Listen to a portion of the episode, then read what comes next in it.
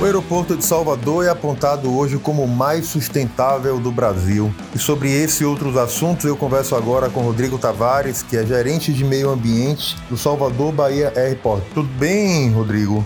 Tudo ótimo, Oswaldo. E você, tudo certinho? Tudo, tudo ótimo, graças a Deus. Eu quero começar esse papo contigo querendo saber sobre a pandemia do novo coronavírus. Ela provocou mudanças e atingiu todos os aeroportos do mundo. Como você avalia esse momento único que nós estamos vivendo? Ah, esse é um, é momento muito difícil, né? Muito difícil inesperado. Acho que ninguém estava preparado uh, ah, para isso mas é, do ponto de vista assim, de, de, sustentabilidade e de meio ambiente, a gente tomou algumas medidas importantes no aeroporto para poder é, deixar o ambiente ainda seguro, continuar mantendo as ações de sustentabilidade, para que os passageiros também estejam protegidos e os nossos próprios funcionários, né, as pessoas que ainda estão trabalhando uh, fisicamente, né, do, do, que dependem, que, que atuam na operação do aeroporto, é, para que elas possam trabalhar com, com segurança. Por exemplo, a gente reduziu bastante o aeroporto, né, porque o tráfego diminuiu, é, então nós aumentamos a quantidade de, lixeira, de lixeiras disponíveis no, nos espaços do aeroporto. Também disponibilizamos lixeiras para materiais infectantes, como máscaras usadas ou luvas usadas. É, intensificamos as coletas, a frequência de coleta, para pelo menos duas vezes por dia. E continuamos destinando os resíduos, conforme sua característica, para empresas licenciadas e adequadas para cada tipo de, de resíduo. E também mantendo o aterro zero, não destinando nada para aterro sanitário. Do ponto de vista de tratamento de efluente, que é uma outra operação é, importante para o aeroporto, né, tratamento de esgotos, nós trabalhamos 24 horas por dia tratando os efluentes do aeroporto, então essa, operação também continua.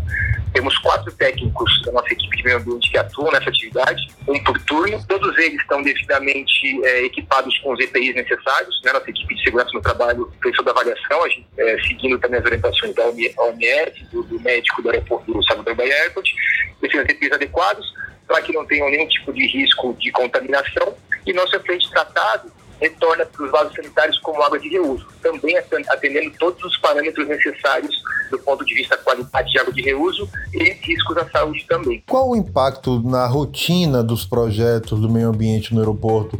Porque a pandemia ela mudou a rotina de todo mundo e a operação, inclusive, do próprio equipamento. De acordo com os projetos de sustentabilidade, né? Você se Isso, meio ambiente. É, os principais projetos nossos de sustentabilidade que tem, que tiveram as rotinas opera, é, operacionais afetadas, né, foram esses que eu acabei de citar, que é o, a operação de resíduos mesmo e o tratamento de efluentes. Esses, esses foram os mais impactados, mas que a gente já tem um altíssimo nível de exigência operacional nesses dois, nesses dois processos e a gente intensificou ainda mais agora nesse momento de pandemia. E a ideia é que todos esses aprendizados que estão sendo adquiridos nesse momento, perpetuem e continuem já na, na, operação assim que a situação for normalizada. Um levantamento da ANAC mostrou que o aeroporto de Salvador ele alcançou a maior pontuação, atendendo a 33 dos 36 quesitos que foram mapeados. Como se deu esse estudo e quais foram esses quesitos? Essa auditoria da ANAC é algo inédito, essa foi a primeira vez que eles fizeram isso, então os 36 itens é, abordavam vários temas ambientais, como por exemplo monitoramento ambiental, que é monitorar a qualidade da água, é, a qualidade dos rios, qualidade do ar, etc. Educação ambiental, é, licenciamento ambiental, comunicações ambientais com autoridades ambientais, gestão do consumo de água, gestão do consumo de energia, gestão de emissões, enfim, foi bastante amplo, bastante amplo mesmo.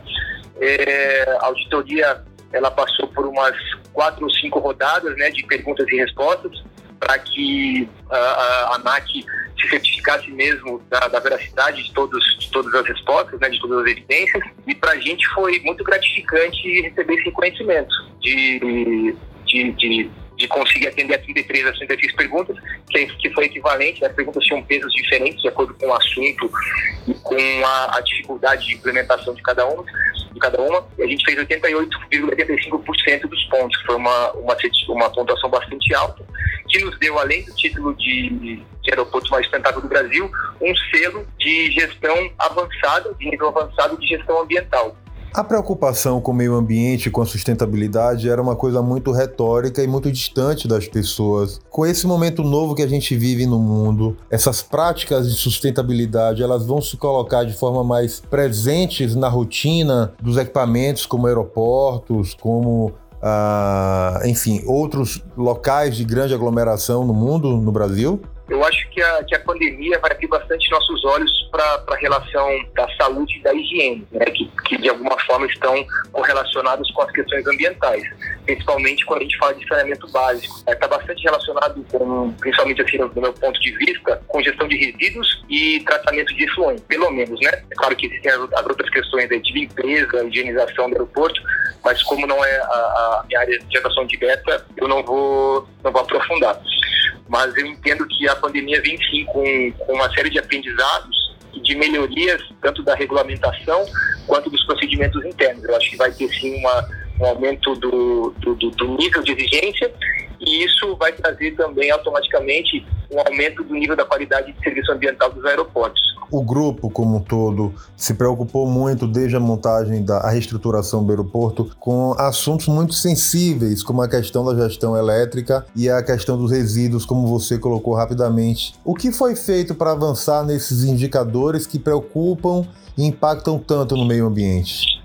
Acho legal é, sobre esse assunto mencionar que a Vinci Airports ela é a primeira empresa do setor a ter uma política ambiental global. Tá? Então a gente já tem uma, uma política a nível global em que todos os aeroportos têm que uh, têm objetivos já definidos, né? E algumas dessas metas globais são existe uma meta de 2012 a 2020 que já foram concluídas e todas atendidas. E agora em 2020 teve a revisão dessas metas, né? As principais delas são redução de 50% do consumo de água de todos os aeroportos do grupo, redução de 50% da emissão de gás uh, de efeito estufa, né, de CO2, até 2030 e ser emissão zero até 2050, ter 100% dos aeroportos aterro zero até 2030, não uso de pesticidas é, para fazer a manutenção das áreas verdes dos aeroportos, dos aeroportos, enfim, tem uma série de, de, de, metas que são bastante ambiciosas e a gente aqui no aeroporto de Salvador já já está bem avançado no atendimento delas. Por exemplo, com a usina, com a usina solar, que vai ser implementada agora é, ela já está instalada, ela vai entrar em operação agora no finalzinho de junho, início de julho. Nós vamos reduzir 30% da nossa emissão de carbono. Nós já reduzimos 6% no ano passado, ou seja, temos 37% de redução. E a gente vai continuar é, desenvolvendo projetos novos, melhorando processos para buscar esses 50% de redução até 2030. Com, relação à água, nós instalamos a nova estação de tratamento de efluentes, então nós passamos a ser o primeiro aeroporto zero efluentes do Brasil e do Grupo Vansi. O que, que significa? Que todo esgoto que é gerado no aeroporto, ele é tratado numa, esta, numa estação que nós construímos, é, de altíssima eficiência, ele passa, ele, ele atende a altos padrões de qualidade e é transformado em água de reuso, em que nós abastecemos os vasos sanitários e torres de enfrentamento do aeroporto. Isso representa 37% do consumo de água do aeroporto. Então nós já reduzimos o consumo de 37% de água potável do aeroporto ah, com a instalação da nossa estação. Além disso, obtivemos as certificações de acreditação de carbono nível 1 nível 2 é, já nos dois primeiros anos de operação também. Conseguimos assim, tipo, uma, uma premiação, um reconhecimento de aeroportos, aeroporto verde pela ICI, que é o Conselho Internacional de Aeroportos, é, é, que é uma instituição global.